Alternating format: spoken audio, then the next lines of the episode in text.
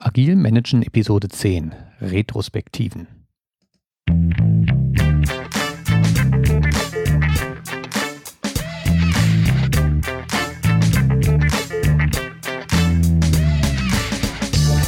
Herzlich willkommen bei Agil Managen, dem Podcast für Projektleiter und Führungskräfte in der Softwareentwicklung.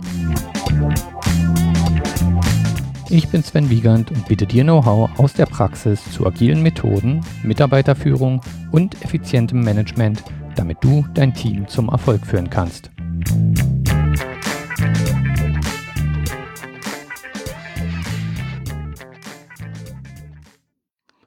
Ja, willkommen zurück. Das war eine längere Pause, die ich da gerade mal hatte. Drei Wochen, wo ich keine Episode aufgenommen habe, aber ich bin noch da und am Leben. Heute geht es um Retrospektiven. Das betrifft zum einen natürlich den Scrum-Prozess, aber nicht nur. Retrospektiven kann dann auch so oder sollte man sogar auch so hin und wieder mal machen, auch wenn er nicht nach Scrum arbeitet. Ähm, ja, Ziel dabei ist es einfach, eine kontinuierliche Verbesserung zu erzielen und Maßnahmen zu vereinbaren, wie das Team besser werden kann, effizienter werden kann und so weiter. Das funktioniert halt nur, wenn man dafür auch den Rahmen schafft. Also wird ja gerne vom Management auch verlangt, guckt doch mal, wie ihr besser werden könnt. Ähm, und dann wird auch häufig gesagt, ja, aber von den Mitarbeitern kommen keine Vorschläge. Wir kennen es selber, einfach so zwischen Tür und Angel fällt uns mal auch nicht eben was ein, wie man was verbessern kann, sondern dafür braucht man einen Rahmen, einen zeitlichen Rahmen und ähm, ja, muss dafür einfach eine Umgebung und ein Meeting schaffen, in dem die Leute auch dazu angeregt werden, über Verbesserungen nachzudenken. Bei Scrum findet die Retrospektive jeweils am Sprintende statt. Das ist das letzte Meeting innerhalb eines Sprints. Damit wird der Sprint sozusagen abgeschlossen. Dadurch hat man die Retrospektiven automatisch äh, in einem kontinuierlichen Intervall, also halt zum Beispiel alle zwei Wochen. Ansonsten bei anderen Projektmethoden kann man das einfach zeitgesteuert in regelmäßigen Intervallen machen. Also ich habe einen Kollegen, der arbeitet in seinem Team nach Kanban und da werden, ich glaube, einmal im Monat Retrospektiven durchgeführt.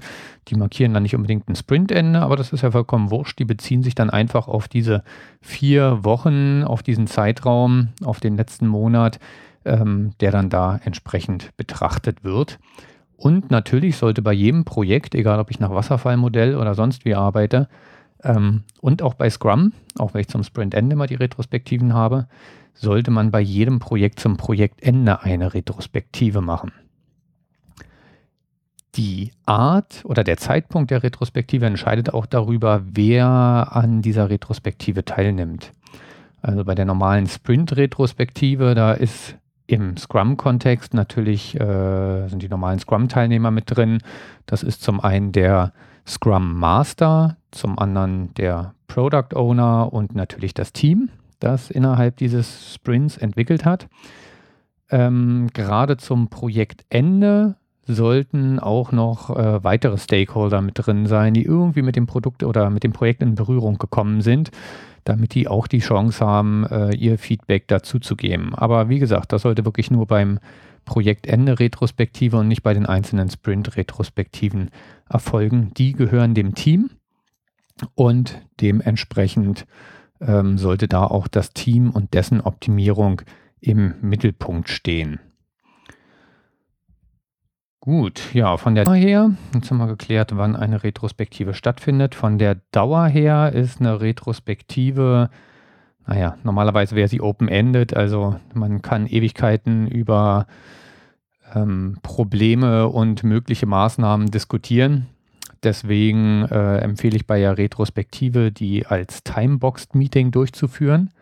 Und das sollte auch am Anfang angesagt werden, wie lang das Meeting äh, gehen soll und dann wird halt so viel gemacht, wie man in dieser Timebox durchbekommt. Ähm, ich mache bei Retrospektiven immer 90 Minuten, anderthalb Stunden, das reicht. Da lässt auch irgendwann die Konzentrationsspanne nach. Und dann muss man sich natürlich vorher überlegen, wie man die einzelnen Phasen innerhalb des Meetings, ähm, ja, wie man die aufteilt, damit man nicht in Phase 1 dann zu lange braucht und dann für das Finden der Maßnahmen nachher keine Zeit mehr übrig hat. Also 90 Minuten finde ich eine gute Größe. Länger als zwei Stunden würde ich es auf keinen Fall machen. Bei mir sind es immer 90 Minuten. Gut, dann kommen wir jetzt zum Hauptteil, nämlich wie führe ich so eine Retrospektive durch. Da müssen wir auch unterscheiden zwischen der ersten Retrospektive, die ich durchführe, zum Beispiel wenn ich ein neues Team oder eine neue, ein neues Projekt habe, eher ein neues Team, was bisher noch keine Retrospektiven gemacht hat, ähm, dann muss ich am Anfang natürlich erstmal auf die Regeln bei der Retrospektive eingehen. Also, das heißt, bei der ersten Retrospektive solltest du beginnen mit einer Einleitung, solltest darauf eingehen, was ist der Sinn und Zweck einer solchen Retrospektive. Und das hatten wir am Anfang bei den Zielen schon kurz erwähnt. Ziel ist es einfach, Maßnahmen zu identifizieren, um besser zu werden. Das ist gar keine Bewertung im Sinne von, dass wir aktuell schlecht sind, sondern es ist fast immer Raum für Verbesserung da, in, in welchen Bereichen auch immer. Und das ist das Ziel einer Retrospektive. Wichtig, wenn du wirklich mit einem Team zum ersten Mal eine Retrospektive durchführst, dann solltest du am Anfang ein paar Regeln klären. Erstmal den Grundsatz. Es geht bei der Retrospektive nicht um Kritik. Das heißt, jeder, der in diesem Termin was sagt, und das sagen hoffentlich alle was, und jeder, der was, der, jeder, der zuhört, sollte diese Aussagen nicht als Kritik auffassen, sondern alle Beteiligten sollten davon ausgehen, dass sämtliche Aussagen unter der Annahme getätigt werden, dass jeder im Team sein Bestes getan hat. Also es geht nicht darum, Fingerpointing zu betreiben und sagen, du hast was schlecht gemacht, äh, das muss verbessert werden, sondern wir unterstellen immer erstmal, dass jeder sein Bestes gegeben hat und somit sind es wirklich nur Verbesserungsvorschläge. Dementsprechend haben persönliche Angriffe und Streitereien in einer Retrospektive auch nichts verloren. Sobald sowas anfängt, ähm, haben wir einfach das Problem, dass eine offene Diskussion kaum noch möglich ist, wenn Leute erstmal anfangen, sich angegriffen zu fühlen. Solche ähm, ja, Erscheinungen musst du, musst du als Teamleiter im Keim ersticken. Ähm, und natürlich auch ein ganz wichtiger Punkt, andere ausreden lassen. Das gehört auch in der Retrospektive dazu, oder das gehört eigentlich in jedem Meeting und immer dazu. Andere ausreden lassen, auch wenn er eine andere Meinung ist, gehört einfach zum guten Ton dazu. Ja, das ist die Phase 1, wenn du eine Retrospektive zum ersten Mal durchführst. Wenn du schon eine spätere Retrospektive durchführst, dann gehört zur Phase 1, dass man nochmal einen Blick auf die letzte Retrospektive wirft. Nämlich einfach nochmal die Maßnahmen prüfen. Dazu kommen wir ja gleich noch, wie wir Maßnahmen identifizieren. Aber einfach nochmal die Maßnahmen prüfen, die beim letzten Mal vereinbart wurden, ob die auch eingehalten wurden. Weil ein häufiges Problem ist, dass nach der Retrospektive die getroffenen Maßnahmen so ein bisschen in Vergessenheit äh, geraten und den Leuten dann erst wieder einfallen, wenn zwei Wochen später die nächste Retrospektive ansteht. Dann merken alle, oh Gott, wir hatten da ja Maßnahmen identifiziert. Deswegen zu Beginn einer Folgeretrospektive ruhig zehn Minuten investieren und nochmal die Maßnahmen der letzten Retrospektive durchgehen und durchsprechen. Ja, von daher gehe ich davon aus, diese Phase 1 in der Retrospektive, bei der ersten halt die Grundlagen erklären, bei folgenden einen Blick auf die vorherigen Maßnahmen werfen, wird so ungefähr zehn Minuten in Anspruch nehmen. Danach geht es dann in Phase 2 um das Sammeln von, ja, ich sag mal, Sammeln von Input, um dann überhaupt Maßnahmen identifizieren zu können. Da würde ich sagen, diese Phase 2 Größenordnung 20 bis 30 Minuten, damit nachher noch genügend Zeit übrig bleibt, um äh, Maßnahmen zu vereinbaren. Wie läuft dieses Sammeln ab? Insgesamt muss ich dazu sagen, das, was ich dir heute vorstelle, das ist eine Standardart der Retrospektive, wie ich sie meistens durchführe. Ich werde aber auch nochmal in einer anderen Episode auf retrospektive Varianten eingehen. Weil du kannst dir vorstellen, wenn du ein anderthalbjähriges Projekt hast und ähm, ich sag mal mit, mit 20, 25 Sprints, alle zwei Wochen Retrospektiven durchführst, dass sich das irgendwann auch so ein bisschen abnutzt. Das ist auch ein Problem, das ich kenne. Da muss man ein bisschen für Abwechslung sorgen. Und äh, diese Abwechslung kriegst du rein, indem du mit unterschiedlichen Varianten von Retrospektiven arbeitest. Heute beschreibe ich die Standardvariante, die ist gut etabliert, die funktioniert gut. Nach einer Zeit hat das Team die vollkommen automatisch drin und weiß schon zu jedem Zeitpunkt, was es zu tun hat und kann sich dementsprechend auch gut darauf vorbereiten. Okay, wie läuft jetzt das Sammeln von Punkten oder was für Punkte wollen wir überhaupt sammeln? Zum Verbessern gehört natürlich immer, dass ich erstmal schaue, was ist nicht so gut gelaufen. Auf der anderen Seite, wenn ich mich nur auf das konzentriere, was nicht gut gelaufen ist, habe ich das Problem, dass ich die Sachen, die, die gut gelaufen sind, äh, aus den Augen verliere. Und damit äh, kommt man ganz schnell in so eine Situation rein, dass alle sehr deprimiert sind, weil sie sich nur auf die negativen Punkte konzentrieren. Deswegen sammeln wir in der Sammelphase bei uns immer beides. Und zwar zum einen Punkte, wo wir sagen, das sollten wir so beibehalten. Und andere Punkte, wo wir sagen, das sollten wir ändern. Also es geht auch nicht, natürlich steckt das dahinter, aber es geht auch nicht nur um, äh, das war gut, das war schlecht, sondern es geht wirklich darum, das war gut und das sollten wir beibehalten und das war schlecht, das sollten wir ändern. Wie führen wir diese Sammelphase durch? Ganz einfach, Meetingraum mit Whiteboard und farbigen Klebezetteln und dann darf jeder ähm, ja, Themen, die er gut fand, also das sollten wir beibehalten, auf grüne Karten schreiben und Themen, wo er sagt, das sollten wir ändern, kommen auf rote Karten rauf. Im Optimalfall sollten die Mitarbeiter diese Karten sogar schon vorher vorbereiten. Natürlich, durch die Diskussion innerhalb dieser Sammelphase fallen einem selber auch noch Punkte ein. Das ist ja auch die Idee von einem Brainstorming, dass die Aussagen der anderen äh, wiederum meine Ideen beflügeln. Und dann kann man da natürlich auch noch Karten nachliefern. Es geht auch bei mir nicht reihum, sondern der, der gerade was sagen will, der pinnt seine Karte dann ans Whiteboard und erzählt ein bisschen was dazu. Und ähm, die anderen ja, fangen dann an, Karten, häufig tauchen sehr ähnliche Karten auf, ihre Karten, die das gleiche Thema adressieren, dann einfach dazu zu hängen. Wichtig in dieser Phase ist, das ist keine Diskussionsphase. Das heißt, wenn jemand, ist ein Fehler, den ich selber übrigens auch häufig mache, wenn jemand eine rote Karte bringt und sagt, das hier ist ein Punkt, der hat mir nicht gefallen, das sollten wir zukünftig ändern, dann ist es nicht an den anderen zu diesem Zeitpunkt, diesen Punkt durchzudiskutieren. Und auch du als Scrum Master, Teamleiter oder sonst wie Leiter dieses Meetings solltest solche Diskussionen im Keim ersticken und möglichst gar nicht erst selber anfachen. Wie gesagt, ist leider ein Fehler, den ich selber auch relativ häufig mache. Da kommt ein Kritikpunkt und man will dann sofort mit einem, ja, aber dafür gibt es ja gute Gründe. Das ist aber in der Phase erstmal egal. Da sollte jeder seine Kritik offen äußern können. Und man sollte, sowohl der, der das Meeting leitet, als auch die anderen, kein Urteil über diese Karten fällen, so nach dem Motto, das ist ja Unsinn, sondern da gelten einfach wieder die Grundsätze für dieses Meeting jeder darf frei reden. Also wie gesagt, in dieser Sammelphase geht es darum, auf grünen Karten Punkte zu sammeln, was wir beibehalten sollten, was gut gelaufen ist, und rote Karten zu sammeln, was wir ändern sollten, damit es zukünftig besser läuft. Da geht es noch nicht um das Wie, sondern erstmal, was war nicht so schön, was sollte zukünftig anders laufen. Das ist ja die Sammelphase, die ist auch ganz entscheidend. Nach 20 bis 30 Minuten solltest du dir vorher überlegen, wie dein Meeting einteilen willst. Solltest du diese Phase dann auch beenden. Meist kommen am Anfang ganz viele Punkte, dann wird es nach hinten raus ein bisschen weniger. Ähm, manchmal ja, erstickt die Diskussion dann auch, weil keiner mehr Karten hat. Dann kann man sie eh beenden, aber ansonsten auch tatsächlich hart abwürgen. Die wesentlichen Punkte werden in den ersten 20 Minuten dann auch schon da sein. Danach kommt eine ganz kurze Phase von 5 Minuten.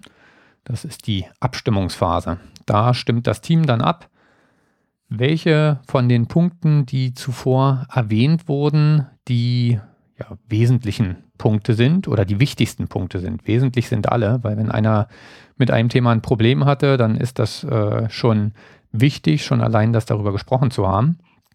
Aber es geht natürlich darum, die Punkte zu adressieren in dem Meeting, die die größten Schmerzen bereiten, sage ich mal so. Wie kommen wir zu einer sinnvollen Abstimmung? Erstmal ist es am Team, die am Whiteboard befindlichen Karten zu clustern. Das heißt, zu Themenblöcken zusammenzufassen. Meistens hat man ganz viele rote und grüne Karten, die im Prinzip im Kern das gleiche Thema adressieren. Da aber, wie gesagt, ganz wichtig, diese Clusterung soll das Team selber machen. Wenn man das als Moderator ähm, macht, dann, ja, man hat einfach eine andere Sichtweise als Außenstehender auf äh, die Probleme und neigt dann dazu, Sachen zusammenzuhängen, die eigentlich ganz unterschiedliche Punkte adressieren. Von daher lasst das ruhig das Team selber machen. Das klappt sehr gut. Die wissen am besten, was die gleichen Punkte sind und was nicht. Als Resultat hast du dann diverse Cluster dazu hängen. Cluster von grünen Karten, Cluster von roten Karten. Und ähm, wenn die noch nicht sprechend sind, sollte über jeden Cluster nochmal eine Karte mit einem Titel für diesen Cluster rübergeschrieben werden oder rübergeklebt werden, ähm, damit dann auch jeder weiß, worum es jetzt konkret bei diesem Cluster geht. Ja, und dann kommt der Punkt der Abstimmung, der Zeitpunkt der Abstimmung. Dazu guckt da einfach, wie viel Cluster ihr habt. Bei, weiß nicht, bei mir im Team ist es meist, kommen da irgendwie so acht bis, bis zwölf äh, Cluster bei den Problemfällen zusammen. Hier lassen wir jetzt mal die grünen Karten außen vor. Schön, dass wir darüber gesprochen haben, aber dann, das sind ja Sachen, die sind schon gut, da müssen wir keine weiteren Maßnahmen identifizieren, ähm, sondern jetzt konzentrieren wir uns nur noch auf die roten Cluster. Und dann müsst ihr entscheiden, wie viele Stimmen jedes Teammitglied abgeben kann. Ich sag mal so klassisch bei ungefähr zehn Clustern, die man hat, ähm, bekommt dann bei mir jedes Teammitglied drei Stimmen in Form von entweder Klebepunkten oder man macht einfach mit Stiften äh, eine Strichliste auf den Clusterkarten und jeder darf seine drei Stimmen vergeben. Und damit haben wir dann die Wichtigkeit der Punkte festgelegt. Ja, also was haben wir am Ende von Phase 3? Wir haben bewertete Cluster. Wir haben die Punkte, die dem Team am meisten Schmerzen machen, entsprechend äh, identifiziert und hervorgehoben. Dann kommt jetzt die entscheidende Phase 4, wo es darum geht, aus diesen Problemen, die wir identifiziert haben, Maßnahmen abzuleiten, um die ja, Probleme zu adressieren und ähm, das Vorgehen zukünftig hoffentlich zu verbessern. Dazu brauchst du in einem Meetingraum einfach einen Flipchart, wo du quasi die Maßnahmen erfassen kannst, dass das dann auch als Protokoll hinterher für alle sichtbar verfügbar ist. Und rangehen, wir haben wie gesagt ein Timebox-Meeting, das heißt, du fängst mit dem roten Cluster an, der bei der Abstimmung am meisten Punkte bekommen hat und arbeitest dich dann zu den weniger stark bewerteten Punkten durch. Wenn ihr mit allen bewerteten Punkten fertig seid, dann ist das Meeting zu Ende. Meistens schafft man das nicht, sondern meistens gibt es dann noch ganz viele, die nur von, ganz viele Cluster, die nur von ein oder zwei Personen gewählt wurden. Ähm, da setzt dann entsprechend die Timebox ein. Also wenn das Ende des Meetings erreicht ist, was bis dahin halt nicht besprochen wurde, fällt dann halt in diesem Meeting raus. Das ist aber auch gar nicht schlimm, weil das sind dann die Punkte, die nicht ganz so wichtig sind, weil sie niedriger bewertet wurden. Wenn sie in der Zukunft dringender werden, was ja bei Problemen häufig der Fall ist. Wenn man sie nicht angeht, dann werden sie halt stärker. Dann werden es diese Probleme ja in der nächsten Retrospektive weiter nach oben schaffen und äh, werden dann somit dort besprochen werden. Ist also gar nicht schlimm, wenn da Sachen rausfallen in so einem Retrospektive-Meeting. Also, wie gesagt, du erfasst einfach am Flipchart nochmal die Überschrift des Clusters, für den ihr jetzt Maßnahmen ermitteln wollt.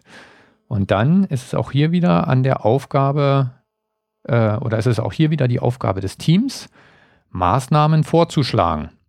Ja, sicherlich, wenn du irgendwelche Ideen hast, kannst du die auch äh, beisteuern, aber erstmal solltest du immer das Team über Maßnahmen denken lassen und nur wenn sie gar nicht weiterkommen, dann kannst du vielleicht noch ein paar Denkanstöße geben, gerade wenn du gute Ideen dabei hast.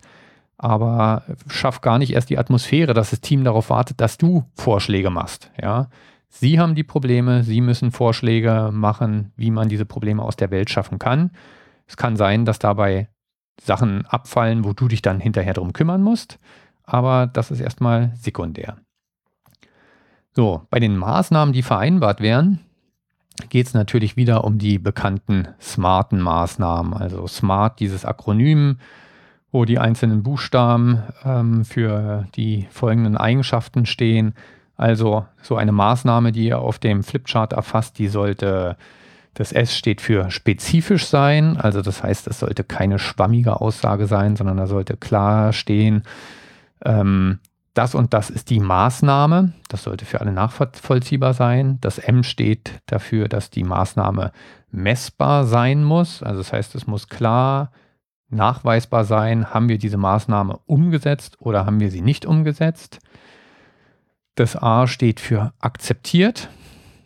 Ähm, diese Maßnahmen werden vom Team identifiziert und das Team sollte sich mit diesen Maßnahmen identifizieren können. Das heißt, alle sollten diese Maßnahme akzeptieren und sagen, ja, das ist eine gute Idee, das zu machen und das wird unser oder könnte unser Problem adressieren. Die Maßnahme muss realistisch sein. Das heißt, es macht keinen Sinn zu sagen beim sechsköpfigen Team, weiß nicht, Problem ist, wir sind zu langsam und äh, ja, wir brauchen jetzt noch sechs zusätzliche Mitarbeiter, um schneller zu werden. Das ist schon zu dem Zeitpunkt nicht realistisch oder zu sagen, jeder muss jeden Tag zehn Stunden arbeiten, das ist auch nicht realistisch, das bringt niemandem wirklich weiter. Das heißt, Maßnahmen solltet ihr auch nur dann erfassen und auf das Flipchart mit aufnehmen, wenn ihr auch der Meinung seid, dass das auch eine realistisch umsetzbare Maßnahme ist.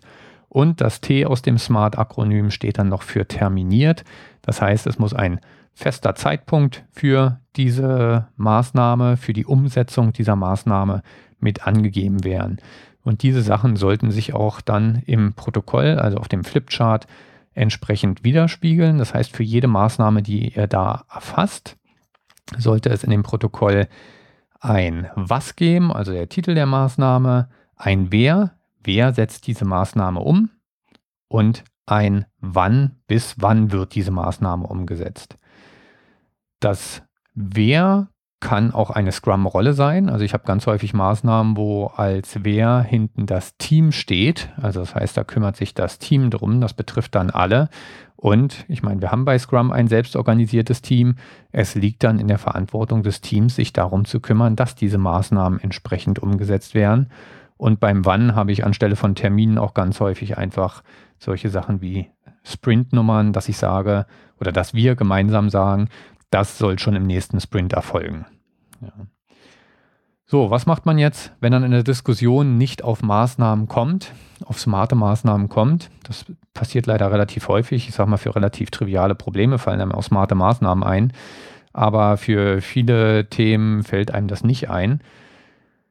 Da ist immer die Frage, wie extrem man mit sowas umgeht. Also viele sagen, äh, nicht smarte Maßnahmen brauche ich gar nicht im Protokoll zu erfassen.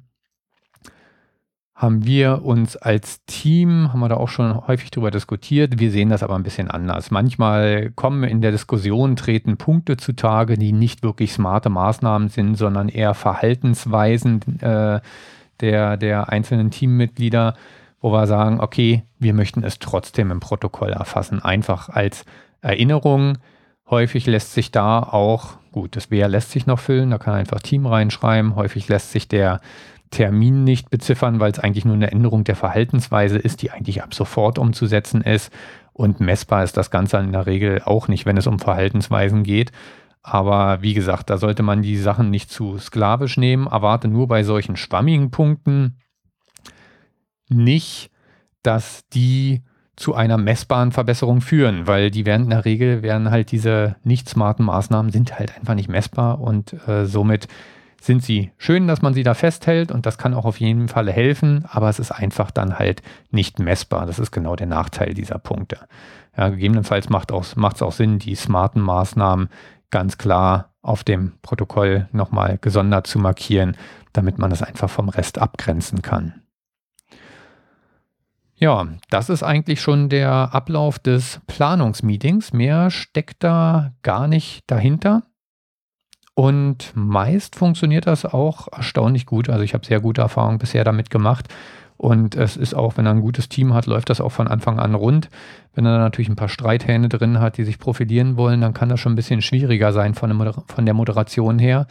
Aber die meisten Teams verstehen, dass es ja was ist, was ihnen entsprechend hilft was ich dann immer im Anschluss mache, ich nehme das Flipchart dann ab, ich übersetze das nicht nochmal ein elektronisches Protokoll, weil es äh, bringt niemandem Vorteil, sondern das kommt dann in den Scrum, in den Teamraum, äh, wird das auch neben dem Scrum-Board aufgehängt, damit diese Maßnahmen, die Ergebnisse des letzten Sprint-Protokolls oder der letzten äh, Sprint-Retrospektive einfach für alle jederzeit sichtbar sind.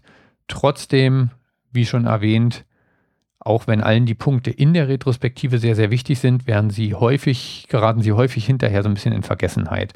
Von daher als Scrum Master auch einfach mal darauf achten, dass du hin und wieder nochmal einen kleinen Trigger gibst äh, und die Leute anstößt, habt da noch an die Maßnahmen gedacht, habt da da schon was umgesetzt. Das liegt dann in der Verantwortung des Teams, wenn diese Maßnahmen Aufwände verursachen, diese Aufwände auch ins nächste Planungsmeeting mit reinzubringen und dafür entsprechend Timeslots einzuplanen.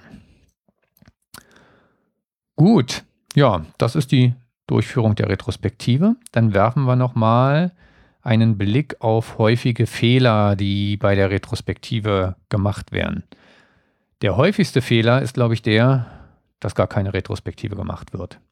Ja, ich kenne das auch selber. Ich hatte es, glaube ich, auch schon mal in einer der anderen Episoden erzählt, als ich damals mit Scrum angefangen habe. Oh, da waren eh schon so viele Meetings, das Planungsmeetings, Meeting, der Daily Scrum, das Review-Meeting.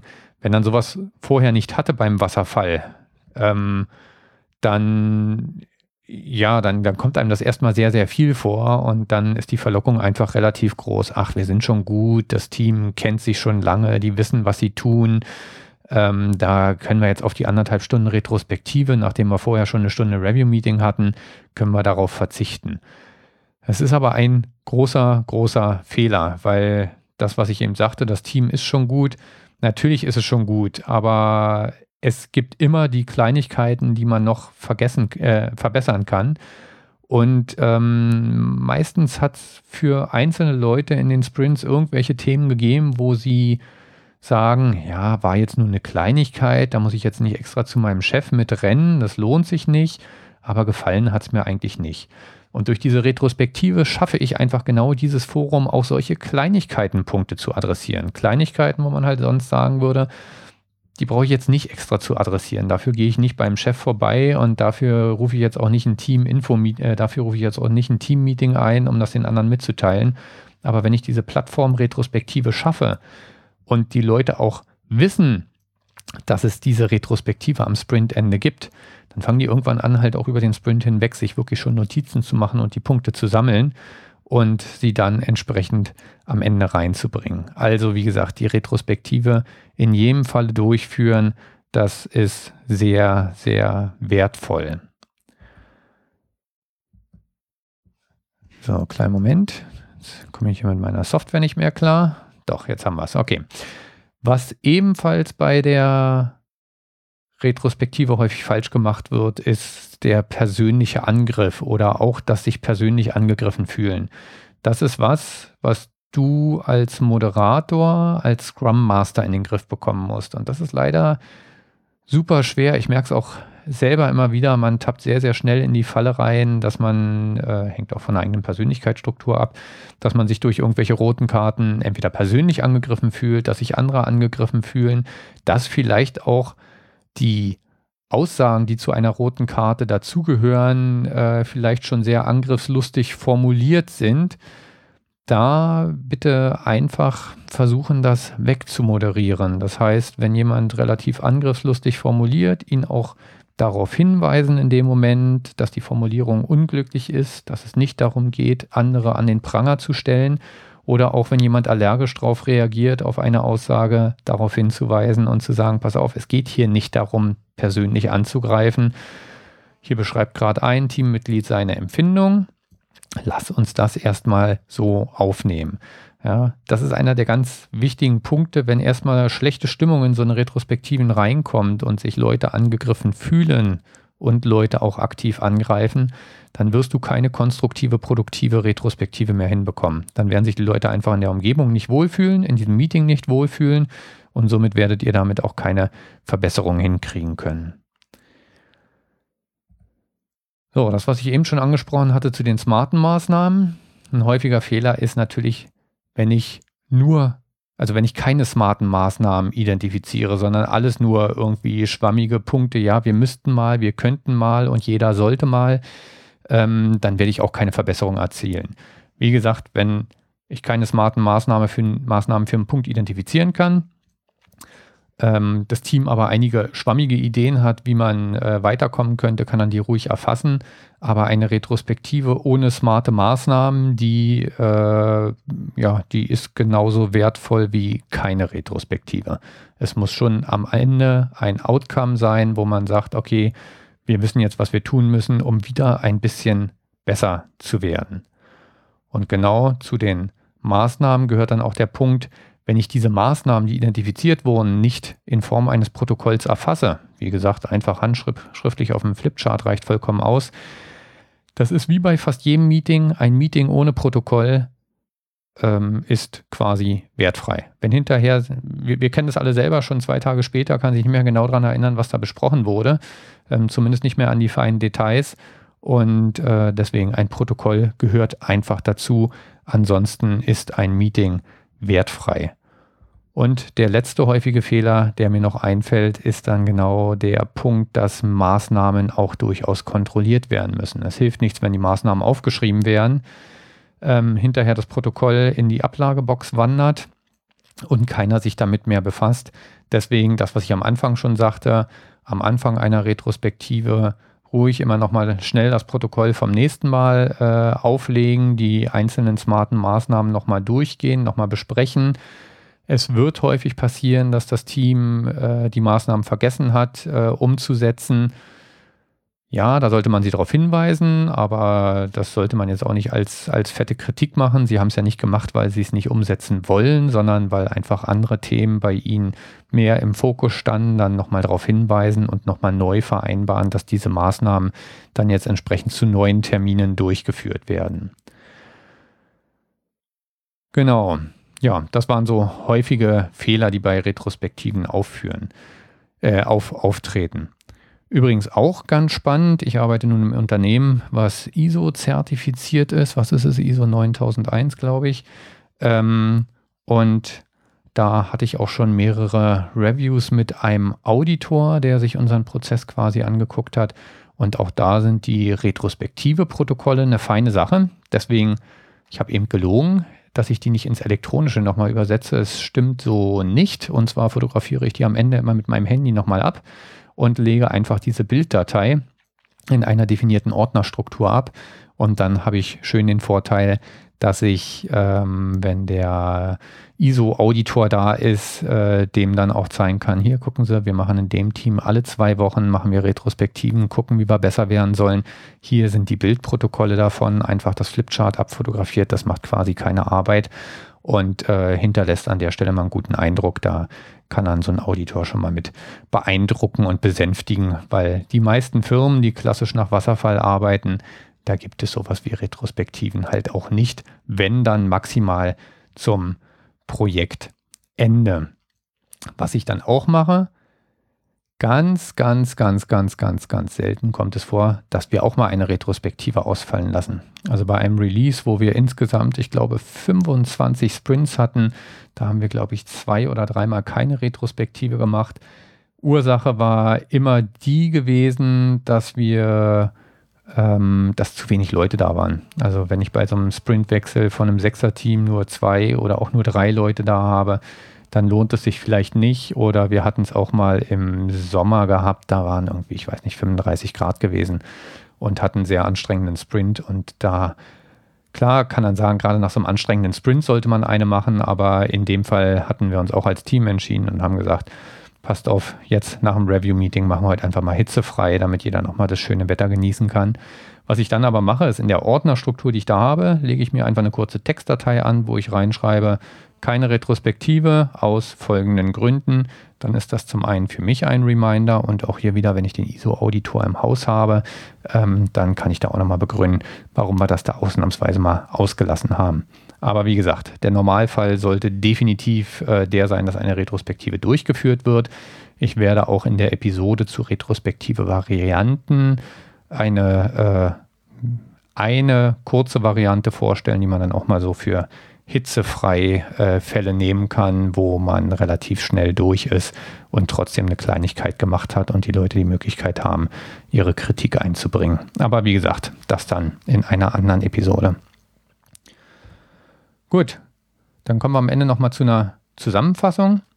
Also, wie gesagt, Ziel der, Episode, äh, der Retrospektive ist es, eine kontinuierliche Verbesserung im Unternehmen zu etablieren.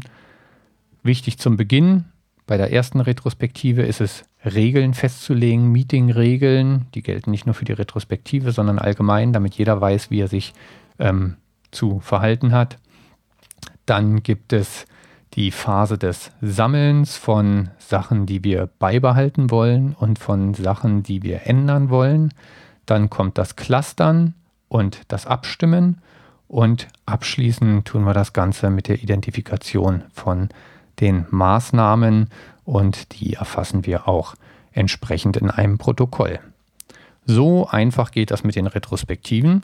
Das Schöne ist, dadurch, dass das Team eigentlich alles macht, musst du als äh, Durchführer des Meetings, als Scrum Master, Teamleiter, wie auch immer, eigentlich gar nichts machen in diesen Meetings. Du musst wirklich nur moderieren, du musst äh, sicherlich klar den Raum einplanen und so weiter, aber du hast erstmal keinen initialen Aufwand mit, ist also noch ein Grund mehr, diese Meetings durchzuführen, weil sie erfordern bei dir keinen Einarbeitungsaufwand, haben aber fürs Team einen großen Nutzen.